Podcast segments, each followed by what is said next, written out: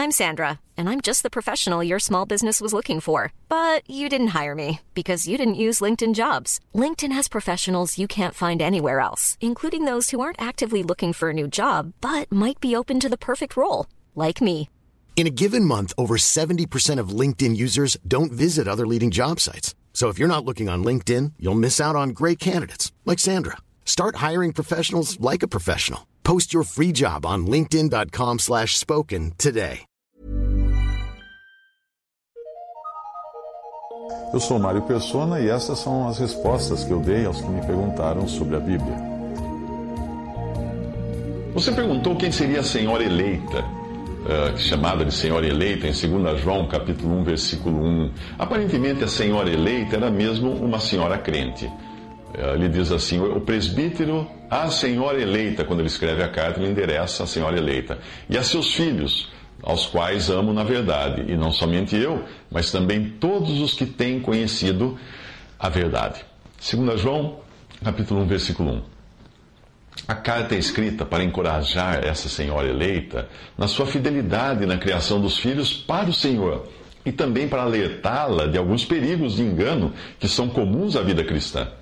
Mas por estar hoje no volume da inspiração divina e que temos acesso, essa inspiração a qual nós temos acesso, a carta é também dirigida a cada um de nós. Esta parece ser também a opinião de outros que comentaram a passagem, e eu vou citar aqui William MacDonald, que escreveu sobre isso. Ele diz assim: A expressão a senhora eleita não é tão fácil de explicar. Três pontos de vista são comumente encontrados. Primeiro, alguns acreditam que, acreditam que a senhora eleita seja a igreja, em outra parte conhecida como a noiva de Cristo ou uma igreja local em particular. Segundo, outros pensam que a carta tenha sido eh, endereçada à eleita Quíria o nome dela seria Kíria, que pode ser o equivalente grego do nome aramaico Marta. Ambos esses nomes significam o sentido da senhora. Terceiro, outros acham que João está escrevendo para uma anônima senhora cristã, que, como todos os outros crentes, estaria entre os eleitos de Deus escolhidos em Cristo antes da fundação do mundo. Nós preferimos o último ponto de vista e sinto que é especialmente significativo que essa advertência uh, contra os mestres, anti, mestres anticristãos seja encontrada em uma carta dirigida a uma mulher.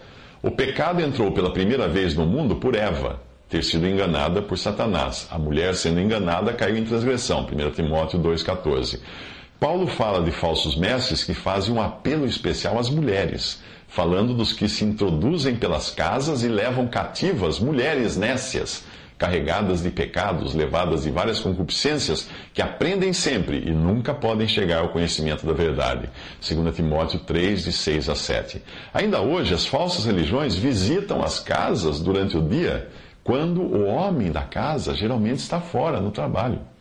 As crianças precisam ser alertadas contra os falsos mestres também. Fecha aspas, até aqui o que escreveu William MacDonald. Uh, Hamilton Smith também comentou essa passagem dizendo isto. Abre aspas. Nessa segunda epístola, o apóstolo dirige-se a uma senhora, a uma pessoa, a senhora eleita e a seus filhos. Ele fala, portanto, de nossa responsabilidade individual. A sua motivação em escrever esta carta de advertência era o amor ao qual outros que tinham uh, conhecido a verdade viriam a se juntar dentro do círculo cristão. Fecha aspas. Isso foi escrito por Hamilton Smith.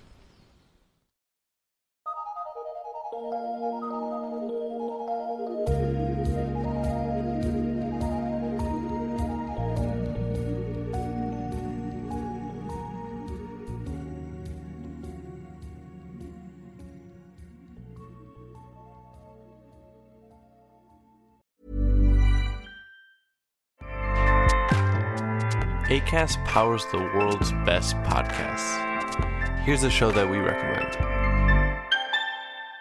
The Real Housewives is a guilty pleasure for most, but if you're looking to not feel guilty about that pleasure, tune in to Everything Iconic with me, Danny Pellegrino, where I break down all the messy moments and behind the scenes antics of Bravo's popular franchise. And on Everything Iconic, I also interview celebrity guests like Kelly Ripa, Kiki Palmer, Drew Barrymore, Cameron Diaz, and more about their guilty pleasures, their past work, and so much more. So if you're pop culture obsessed and find yourself watching way too much reality TV like me, tune in to Everything Iconic with Danny Pellegrino wherever you listen to podcasts.